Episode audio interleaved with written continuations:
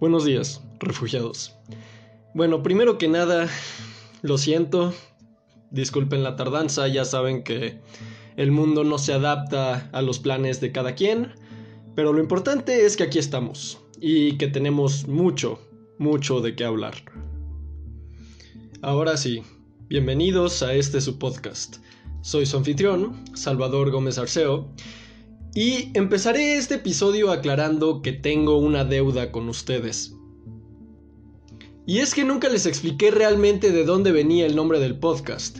Debo admitir que tenía mis reservas al hablar sobre este tema porque el significado de la palabra refugio es distinto para cada uno de nosotros, y prefería que cualquier refugiado al llegar aquí tuviera una imagen personal en sus mentes. Para algunos de ustedes será la casa de los abuelos en un día lluvioso, o el patio de recreo en la primaria, o la primera vez que vimos la playa. No sé, será distinto. Si pudiera preguntar a 100 de ustedes, estoy seguro que las 100 respuestas serían distintas. Créanme que el propósito de este capítulo no es quitarle el mérito a esta idea, sino al contrario. Mi intención es que al compartir lo que significa para mí, cada uno de ustedes pueda encontrar su propio refugio. Es cierto que alguna vez mencioné que le robé el título a los Rolling Stones, lo cual es casi verdad. La canción, en caso de que no lo sepan, es Gimme Shelter, traducida literalmente a Dame Refugio. Cuando el podcast nació, en marzo de 2021, esta era mi canción más escuchada en Spotify. Además de la melodía pegadiza, las palabras de Mick Jagger y Mary Clayton representaban muy bien mis sentimientos del día a día, seguíamos estudiando a distancia, el coronavirus seguía siendo un misterio relativamente nuevo para el mundo y la vacuna no llegaba, y además había una incertidumbre sociopolítica insoportable muy a menudo. De alguna manera, las emociones de los Stones con respecto a Vietnam en los años 70 eran bastante parecidas a mi propia inconformidad y enojo con el manejo de las crisis en 2020 y 2021. Sí, diré que es una gran influencia, pero no fue la más grande de todas. A ver, el origen del nombre viene de un sentimiento con el que estoy seguro que todos están familiarizados. ¿Alguna vez han ido al cine a ver una película y se han perdido tanto en la historia que se sorprenden al salir los créditos? O bien, han leído un libro y los ha hipnotizado tanto que han perdido de vista el paso del tiempo. ¿O qué me dicen de tocar ese instrumento que aman? ¿Qué importan las ampollas y las cortadas en nuestros dedos? Cuando después de toda una tarde practicando por fin nos sale la canción. No limitaré este fenómeno solo al arte. Cuando estás realmente concentrado en algo que amas, por muy abrumadora que pueda parecer la realidad, es como una mancha pequeña en un cielo azul perfecto. Y aunque solo sea por un par de minutos al día o unos pequeñísimos segundos, es como soñar con los ojos abiertos. Es como un trance en el que entramos voluntariamente, el ganador del premio Oscar, Quentin Tarantino, cuando le pidieron un consejo para los jóvenes cineastas estudiantes, contestó que no necesitas estudiar. Si hay un amor verdadero al cine, es inevitable que termines haciendo una buena película. Y no sé ustedes, pero yo creo que la única manera de comprobar que ese amor es real es buscar y encontrar el trance del que les estoy hablando. Fuera del dinero o la fama, nuestro objetivo tiene que ser ese trance. Lo demás, en palabras de un hombre sabio, se dará por añadidura. Y como cualquier historia de amor, mi fascinación por las historias no fue algo que apareció de la noche a la mañana. De hecho, muchos miembros de mi familia y mi círculo social fueron los que me presentaron a la literatura como una alternativa al aburrimiento, algo que, por supuesto, les agradezco con todo el alma. E incluso entonces me llevó un rato desarrollar el hábito de la lectura y la escritura. Y aunque sé que todavía hay un enorme trecho entre el punto en donde estoy y el punto al que quiero llegar, estoy satisfecho de haber llegado hasta aquí. Y a ver, a ver, a ver. No puedo contarles el principio porque no sé dónde está. A menudo pensamos que por lo que vemos en las películas, el propósito de nuestras vidas se revela ante nosotros como un actor en un teatro oscuro iluminado por el reflector. La verdad es que rara vez sucede así, y si a ustedes les sucedió así, mis respetos. Pero sé que al menos en mi caso, no fue un momento en concreto, sino una suma de momentos pequeños que lentamente me enseñaron el camino a seguir. Mentiría si les dijera fechas y horas exactas con la agudeza de un periodista. Para ser honesto con ustedes, mi memoria no es tan buena. Pero como dije, es una deuda que tengo con ustedes. Así que a ver, empecemos con uno de los primeros refugios que recuerdo. Me encanta contar esta historia, porque es, sobre todo, una coincidencia. Empezó con un cliché, una mudanza a un lugar completamente nuevo. Recuerdo estar en un departamento, el cual eventualmente se convertiría en mi hogar durante un breve periodo de tiempo. Al ser de los primeros días, todavía no había internet ni televisión. Además, en la nueva escuela, siendo yo un alumno que llegó justo a la mitad del año, prácticamente todos los profesores habían decidido no darme tareas. Esto para poder adaptarme al ritmo del resto de mis compañeros. Tenía muchísimo tiempo en mis manos y muy pocas formas de llenarlo. Por suerte, nunca fui de los que se conformaba con estar aburrido. Así que ahí estaba, sentado frente a la ventana del departamento, viendo hacia afuera, al país en el que ahora vivía. Se sentía tan diferente de mi hogar que quería contemplar cada pequeño detalle para compararlo con mi antigua casa. Las personas hablaban diferente, la comida sabía diferente e incluso el sol y la lluvia se sentían como algo distinto. Fue divertido durante los primeros días, pero, al igual que todas las cosas, perdió su encanto después de un rato. Así que ese día llegué de la escuela, y en lugar de ver a la ventana, abrí mi celular. Ya había visto hasta el cansancio todas las películas descargadas en él, y escuchado todas las canciones, y recordado todas las fotos, y jugado todos los juegos, y visto todos los videos. Bueno, creo que ya saben de lo que estoy hablando. Aparentemente no quedaba nada más que hacer, ni en el mundo real, ni en el mundo virtual. Luego me di cuenta que en una de la pantalla estaba la aplicación de iBook, la biblioteca digital de Apple. Y uno de los últimos regalos de despedida que recibí fue un libro electrónico, cuando apenas estaban poniendo de moda. Y yo sé que en pleno 2022 prácticamente todo el mundo lee así, pero en 2015 se sentía como toda una novedad. El título del libro era Assassin's Creed Renacimiento, la novelización oficial de Assassin's Creed 2, un videojuego que es considerado uno de los mejores de toda la historia. Conocía bien la franquicia. Assassin's Creed 3 era de mis videojuegos favoritos, aunque llevaba un muy buen tiempo sin jugarlo. Aunque lo diré, al ser un adolescente francamente no me importaba lo que ocurriera con la trama. Yo estaba ahí para saltar edificios, engañar soldados y empezar peleas. En mi opinión, lo demás estaba de relleno. Pero como dije, estaba aburrido. Así que bueno, comencé a leer. Fue allí que conocí a Ezio Auditore da Firenze, un joven de 17 años que vive en los mejores años del Renacimiento europeo, en el centro del arte y la cultura del mundo durante esa época, la bella Florencia.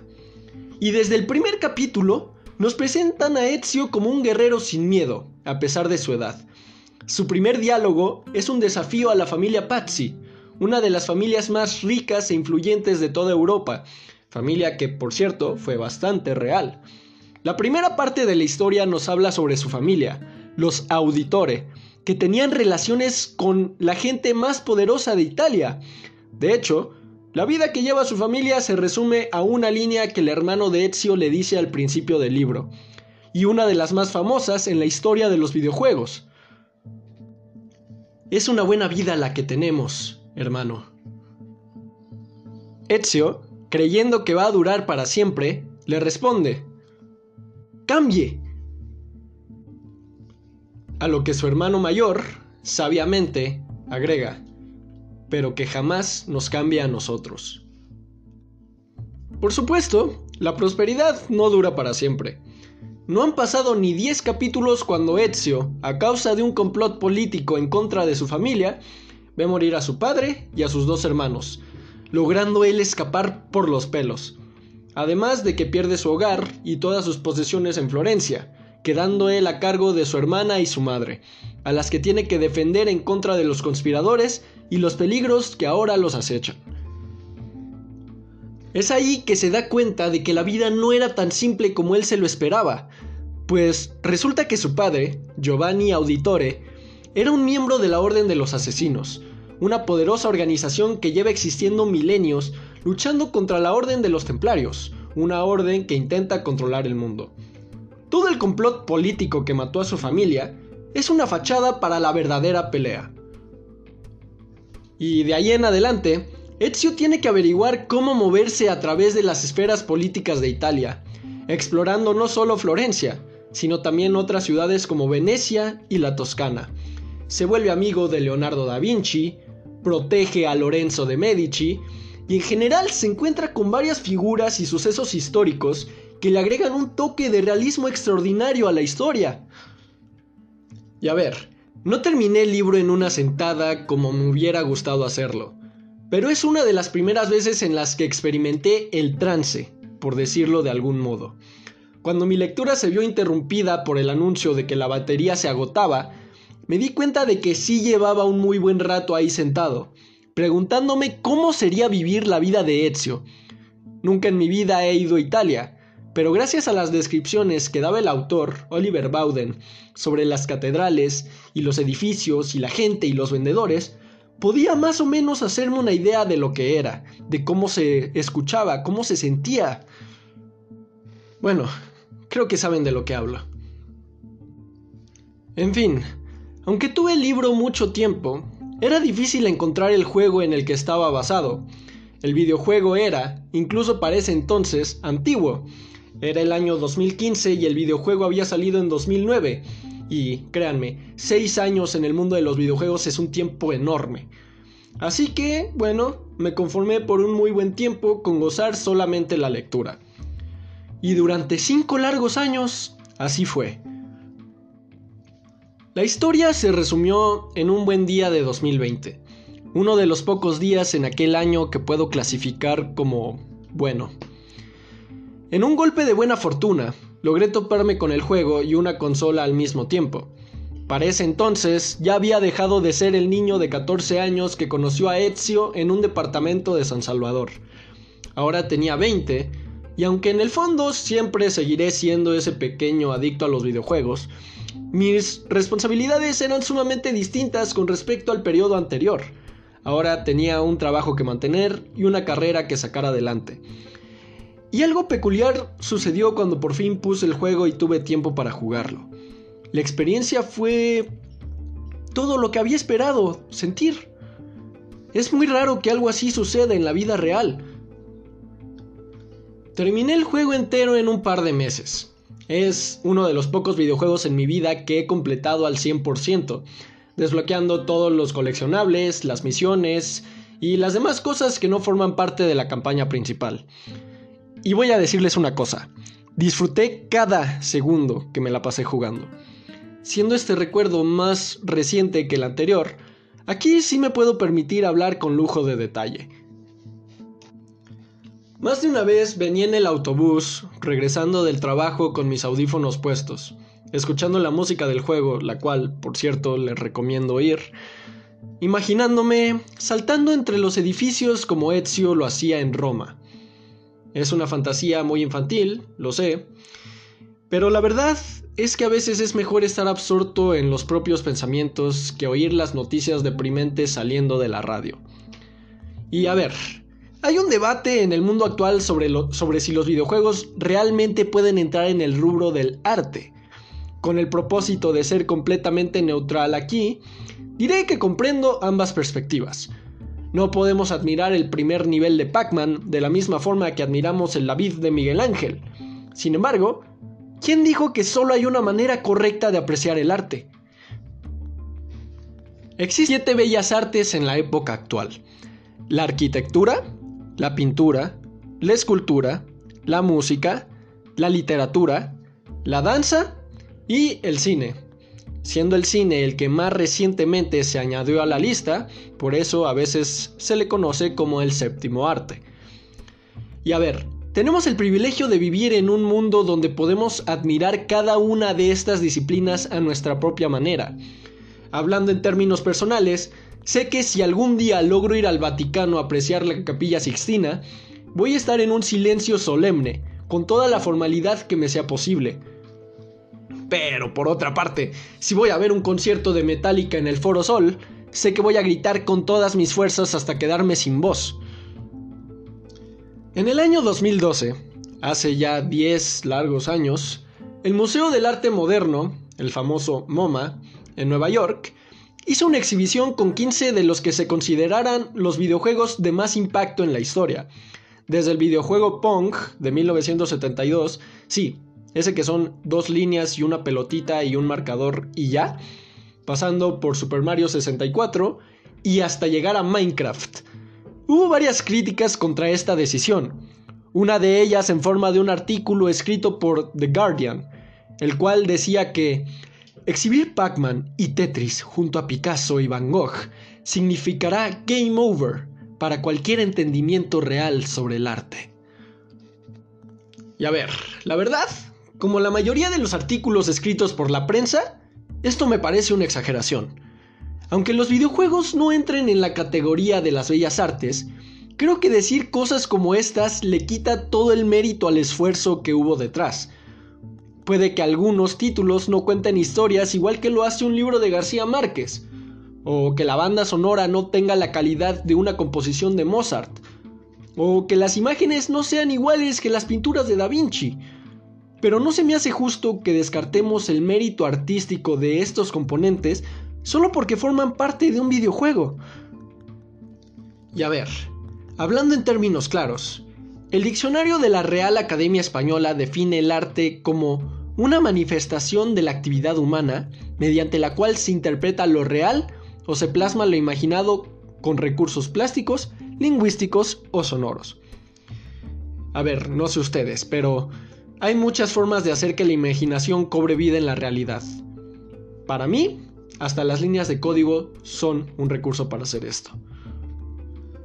Además, al final del día, el arte tiene una definición diferente para cada quien. Hay gente allá afuera que me va a llamar loco por decir que un videojuego sobre un tipo encapuchado saltando sobre las azoteas de Florencia es un logro artístico. Pero saben una cosa, el que me llame loco no va a hacer que lo disfrute menos. Creo que lo más importante sobre esta historia en particular es que me enseñó mucho la cuestión de la perspectiva. Cuando leí por primera vez las aventuras de Ezio por Italia, sentía que estaba solo por haber llegado a un lugar extraño donde no conocía a nadie. Luego conozco a este tipo, a quien le habían arrebatado todo lo que amaba de golpe, y que ahora tenía que averiguar la manera de salvar al mundo del control de unos dictadores con tan solo 17 años. Mis problemas, a comparación de los suyos, no eran nada. Me da gusto pensar que encontré esta historia en dos momentos de mi vida donde lo único que necesitaba era una distracción. Y si esto no califica como refugio, entonces no sé qué lo hará. Desde que recuerdo, siempre he sido un aficionado a la ciencia. Cualquier ciencia en general despierta en mí una curiosidad intensa que me obliga a buscar respuestas. Cuando era más pequeño, le rogaba a mis padres que me compraran las revistas de National Geographic que vendían en la caja del supermercado, y aunque no entendiera la mitad de las palabras que venían en los artículos, las atesoraba como solo un niño puede atesorar lo que le es preciado. Tuve la extraordinaria buena suerte de ir a un colegio donde la biblioteca estaba repleta de ejemplares de estas revistas y además de libros de la misma índole. Y sí, fui un ratón de biblioteca durante una muy buena parte de mi preparatoria. Aunque el lugar no era enorme, si era suficientemente grande para perderse durante un rato cada día. Fue ahí que me familiaricé con un autor cuyo estilo narrativo fue una de las bases de la persona que soy hoy en día, Michael Crichton. Al igual que con Assassin's Creed 2, ya estaba algo familiarizado con el nombre, pero no lo conocía muy bien. Sabía que había participado en Jurassic Park, película que me había acompañado durante prácticamente toda mi infancia. Además, la cuarta película estaba a punto de salir en el cine para convertirse en una de las más taquilleras de toda la historia. Sin embargo, me sorprendí al toparme con la novela en la biblioteca. Yo jamás pudiera haber pensado que un filme tan lleno de acción como Jurassic Park pudiera estar basada en un libro, y mi primera impresión fue que era una novelización de la película. Pero ¿cuál fue mi sorpresa al investigar más sobre el tema y darme cuenta de que la novela salió en 1989 y la película en 1993? Aunque tenía el libro de Crichton en las manos, no lo leí en ese momento. De hecho, en la biblioteca había muchos de sus títulos y primero me fui con ellos. Ya sabía más o menos de qué trataba Jurassic Park, así que podía primero explorar los lugares que me faltaban descubrir y luego regresar a territorio conocido. Así fue que conocí títulos suyos como Congo, El hombre terminal y Sol naciente. Así fue que conocí el género del techno thriller, que es como un misterio de detectives, pero acentuado de tintes científicos. Indagando un poco más en la vida de Crichton, descubrí que era un doctor graduado de Harvard, a menudo calificado como uno de los autores más inteligentes que jamás ha vivido. Pero Crichton no solo brilló en el aspecto de la literatura, también fue toda una eminencia en el mundo de la televisión y el cine. Le suena la serie Sala de Emergencias. Fue creada por él, basada en sus propias experiencias como un estudiante de medicina haciendo sus residencias en un hospital ocupado. ¿O se acuerdan de la película Twister, la del tornado? Está basada en un guion escrito por él.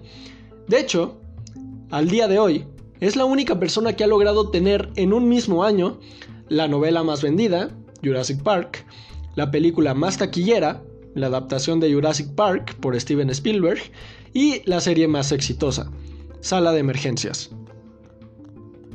Para aquellos que no lo sepan, les explico. Jurassic Park es una historia que habla sobre John Hammond, un multimillonario excéntrico que a través de los milagros de la ciencia moderna logra traer de vuelta a la vida a distintas especies de dinosaurios y los pone en un megazoológico, un parque enorme donde estas criaturas puedan vivir como lo hacían antes, solo que esta vez habría espectadores, nosotros, para hacer una especie de prueba del parque antes de abrirlo al público general, Hammond invita a un grupo distinguido de invitados que se convierten en los protagonistas de la historia. Los paleontólogos Alan Grant y Ellis Adler, el, el matemático Ian Malcolm, el abogado Donald Gennaro y sus dos nietos, Lex y Tim. Y aunque al principio el parque parece ser la idea más brillante del siglo, porque los primeros dinosaurios, que son los herbívoros, son indefensos y aparte no hacen nada. Eventualmente los carnívoros, los más salvajes, escapan de sus jaulas y provocan el terror en los visitantes, que ahora tendrán que buscar cómo huir de ahí con sus vidas. La lección más importante que me llevé de las novelas de Crichton es que la ciencia es mucho más interesante de lo que se podría pensar en primer lugar. Fue gracias a sus novelas que la ciencia pasó de ser una materia aparte a una de las directrices de mi vida. Tengo que admitir que muchas veces, debido al alto contenido científico de los libros, pensé en dejar de leerlos porque sentía que eran demasiado avanzados para mí. En algún punto recuerdo que era necesario que tuviera un diccionario a mi lado mientras leía, porque prácticamente en cada página me encontraba con una palabra nueva. De hecho, Crichton no tiene miedo de demostrar que el libro está basado en varias teorías matemáticas y científicas. El libro está dividido en siete partes, aunque mientras las novelas comúnmente se separan en partes o libros o actos, ya saben, primer acto, segundo acto, primera parte, segunda parte, Jurassic Park está dividida en iteraciones y cada iteración muestra un modelo matemático distinto que presagia los eventos de la novela en relación con las ecuaciones que predicen el caos. O sea, solo fórmense una idea en la cabeza de lo complicado que es hacer eso. Y en lugar de tener una frase poética o algún nombre en particular, el autor nos da una breve explicación de los modelos matemáticos en relación a los eventos sobre los que estamos a punto de leer. Por ejemplo, la primera iteración enuncia, en los primeros indicios de la curva fractal, habrá pocos indicios que permitan conocer la estructura matemática subyacente. Y claro, es solo después de haber leído la novela que sabemos que en resumidas cuentas, lo que está diciendo el autor es que a simple vista no podemos ver realmente a qué se están metiendo los personajes, la estructura matemática subyacente. A medida que vienen y van los acontecimientos de la novela, las explicaciones empiezan a tener un poco más de sentido. La séptima y última iteración, por ejemplo, la que ocurre cuando los dinosaurios ya se han apoderado del parque y los personajes están luchando por sobrevivir, dice lo siguiente. La matemática exigirá cada vez más valor para hacer frente a sus inferencias. Sabemos que Crichton se refiere a los personajes, que necesitarán ser más astutos para poder superar los obstáculos que se interponen entre ellos y su seguridad. La ciencia, a través de los ojos de este novelista, tomó un nuevo significado para mí. De pronto quería saber a qué se refería cuando hablaba de microcircuitos y curvas fractales y los avances de la paleontología del siglo XIX. Son temas que antes me hubieran sonado aburridos, pero gracias a narrativas como Jurassic Park, me convertí en un entusiasta de todas las ciencias. Claro que el hecho de que me haya vuelto un entusiasta no me vuelve un experto en ellas. Sé que fue gracias a sus libros que me interesé, por ejemplo, en ver la serie de Cosmos de Carl Sagan y en su remake de nuestra época por Neil deGrasse Tyson. Y aunque tuviera 16 años y no tuviera ni idea de lo que significaban las unidades estelares o los quarks o la teoría de la relatividad, por más que el documental lo presentara con imágenes bonitas, no perdí la fascinación de escuchar a personas que realmente sabían de lo que estaban hablando. Hay muchos escritores y directores en el mundo del arte que también son expertos en muchas áreas científicas. Y de hecho usan estas ciencias para inspirar su arte. Si tuviera que hablar de un ejemplo al que todos nos es familiar, sin duda tengo que mencionar a James Cameron. Para filmar películas como El Abismo o Titanic, se convirtió en un oceanógrafo, en un explorador de National Geographic, y ha dirigido documentales sobre hundimientos de barcos que son tan hipnóticos como sus películas. De hecho, el director ha pasado más tiempo en el Titanic que sus propios pasajeros, imagínense. Para la realización de Avatar, la que ha sido durante muchísimos años la película más taquillera de la historia, tuvo que investigar durante más de una década. Esto es porque, con el fin de que la película fuera realista, a pesar de ser ciencia ficción en su esplendor, consultó a cientos de expertos en temas distintos para escribir el guion. Diseñó desde cero las máquinas que vemos utilizadas por los humanos, fue con un lingüista para diseñar el dialecto de la raza alienígena Navi, diseñó la flora y fauna del planeta Pandora desde cero. Podrán decir lo que quieran sobre la película, porque sí, hay muchísimos críticos de ella, pero nadie, nadie puede negar que está bien hecha. Creo que lo mejor que puede hacer el arte por nosotros es inspirarnos a aprender cosas nuevas para crecer como personas. Por hablar de un ejemplo personal, les diré algo curioso. Nunca me interesó aprender a jugar ajedrez hasta que vi la segunda película de Sherlock Holmes, la cual, si no la han visto, les recomiendo ampliamente. Donde la batalla final es literalmente un juego de ajedrez entre dos mentes maestras. Puedo asegurarles que más de una vez he salido del cine corriendo en mi hogar para escribir algo igual a lo que acabo de ver, porque tengo miedo de que ese entusiasmo se me olvide. Esa es una de las maravillas del arte, y uno de los motivos por los cuales no hay que prescindir de él.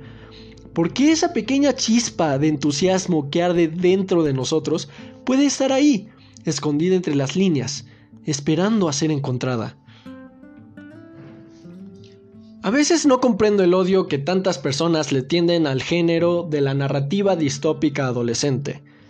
Sus críticos más asiduos utilizan el argumento de que la trama de todas es exactamente lo mismo, un protagonista joven que vive en una sociedad dividida, liderada por un gobierno altamente opresivo, que decide desafiar este gobierno, convirtiéndose sin querer en un símbolo de revolución. Y para no tomar ningún bando, de nuevo, diré que en cierto modo unas cuantas cosas sobre esta premisa me parecen válidas. Ejemplos de esto creo que sobran, pero mencionaré algunos de los más populares. En Los Juegos del Hambre, de Susan Collins, la protagonista es Katniss, una chica de 16 años que vive en una América dividida, ahora llamada Panem. La división consiste en 12 regiones llamadas distritos, cada uno con menos recursos que el anterior. Cada año, el gobierno hace un espectáculo llamado los Juegos del Hambre, donde 24 jóvenes, dos de cada distrito, tendrán que luchar a muerte hasta que solo quede uno. Katniss termina participando en el juego y aprovechando la oportunidad para desafiar abiertamente al gobierno. Sin querer, termina convirtiéndose en el símbolo de la rebelión. En Divergente, de Veronica Roth, la protagonista es Tris, una chica de 16 años que vive en una América dividida en cinco facciones basadas en la personalidad de la persona. El problema es que Tris no puede decidir a qué facción pertenecer, y lo peor es que si no decides, eres un divergente, o sea que no perteneces a ninguna facción y tu destino es vivir en la calle. Sin embargo, Tris termina dándose cuenta de que todo el sistema está mal y desafía el sistema con ayuda de sus amigos, haciendo de su misión cambiar las cosas para bien. Ahora, en el mundo de la literatura, hay tres trilogías que son consideradas las más famosas en términos de narrativa adolescente de este siglo. Dos de ellas, las ya mencionadas, fueron incluso llevadas al cine, una con más éxito que la otra. Y no me malinterpreten, adoro estas novelas. Aunque se parezcan, cada una brilla por mérito propio, analizando aspectos distintos del psique humano cada una. Mientras que Los Juegos del Hambre es una metáfora para la guerra y las mentiras políticas, Divergente es una exploración increíble de la incertidumbre de ser un adolescente. Cuando salieron, yo tenía precisamente la edad a la que apuntaban sus respectivas autoras. De hecho, cuando se estrenó la adaptación de En Llamas, la segunda parte de Los Juegos del Hambre, yo era de los que fue al cine a la medianoche a verla antes que todos, aunque hubiera escuela al día siguiente. Sí, tenía 13 años y me sentía como la persona más rebelde del mundo. Sin embargo, hoy vamos a hablar de la tercera de estas trilogías, si tuviera que hablar de una serie que me tuvo auténticamente hipnotizado y sin pensar en otra cosa, no podría dejar de paso la saga de Maze Runner, escrita por James Dashner. La primera frase de la primera novela fue suficiente para captar toda mi atención. Comenzó su nueva vida de pie, en medio de la fría oscuridad y del aire viciado y polvoriento. El tema principal de los Juegos del Hambre es la guerra, el de Divergente, la incertidumbre. El de Maze Runner es la supervivencia. El protagonista es Thomas, un chico de 16 años. ¿Qué tiene la gente con los 16 años? Despierta en un enorme claro rodeado de adolescentes de su edad, sin recordar absolutamente nada. Alrededor de ellos está un enorme laberinto de piedra que se abre durante el día y se cierra durante la noche. Nadie ha podido resolver el laberinto desde hace más de tres años porque las paredes cambian todos los días. Y quisiera no arruinarles toda la trilogía porque, vaya, está llena de sorpresas con cada nuevo capítulo que lees, pero me sentiría mal si no mencionara algunas cosas. El villano principal de la saga es una superorganización llamada Cruel. Y no, no se llama así únicamente porque la palabra suena tenebrosa. En realidad, es un acrónimo que significa Catástrofe Radical, Unidad de Experimentos Letales, C-R-U-E-L. A lo largo de los tres libros, nos encontramos con desastres de escala apocalíptica, enfermedades que convierten a la gente en zombies y tecnologías super avanzadas diseñadas para poner a prueba la psique de nuestros protagonistas. Maze Runner fue para mí un extraordinario refugio porque, bueno, Thomas era el adolescente que yo siempre quise ser. No solo era lo suficientemente rápido para escapar de los peligros que no dejaban de acecharlo, o tan inteligente que la supervivencia de la humanidad llegaba a depender de él en algún momento, sino que, sobre todo, era una persona valiente. Cuando los peligros de Cruel asustan incluso a los adultos, él los encara sin vacilación, aunque no sepa ni a qué se enfrenta. Él no era un superhéroe de cómics, con la habilidad de volar o superfuerza o invulnerabilidad. Estaba expuesto al peligro al igual que el resto de sus amigos. Él no tenía ninguna ventaja más que su propia inteligencia. De hecho, a lo largo de los libros, nos llegan a insinuar que hay personas mucho más fuertes e inteligentes que él. Y más de una vez el autor nos hace saber que la vida de Thomas pende de un hilo tan frágil como la de todos los demás. Lo que lo vuelve especial es que él persiste y que sigue adelante sin importarle la magnitud de sus errores o la enormidad de sus desafíos. Y todo esto lo lograba siendo un adolescente, igual que yo. Así que, en cuanto abrí el libro, me sentía parte de su expedición, descubriendo cosas nuevas junto con él, prometiéndome que algún día sería igual. Quiero terminar el episodio animándolos a localizar su refugio. No tiene que ser una película o un libro necesariamente. Hay gente que se refugia saliendo a caminar a la calle, contándome yo entre ellas, o haciendo deporte o meditando. Quién sabe, para algunos de ustedes tal vez esa persona especial sea su refugio. Y cuando lo encuentren, recuerden que lo más importante no es que sea divertido o desafiante. Lo más importante es que nos haga sentir seguros.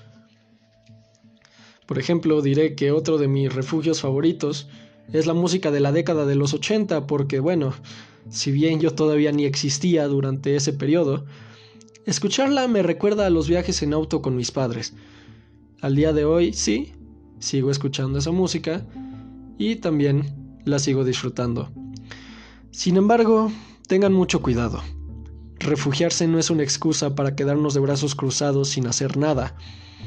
Estar en el refugio más de la cuenta convierte al refugio en una cárcel, en la que nosotros mismos seremos tanto los prisioneros como los carceleros. Y hay pocas cosas peores en esta vida que ser prisioneros de uno mismo. Eso es todo por hoy, refugiados. El podcast fue escrito e investigado por mí, Salvador Gómez Arceo. Eh, fue distribuido con ayuda de Anchor. Se la recomiendo para los que quieran empezar su podcast. Y una vez más, gracias a todos por su paciencia de haber llegado hasta aquí. Y estoy seguro que el futuro solo nos espera cosas mejores. Ahora sí, Cuídense mucho allá afuera. Hasta luego.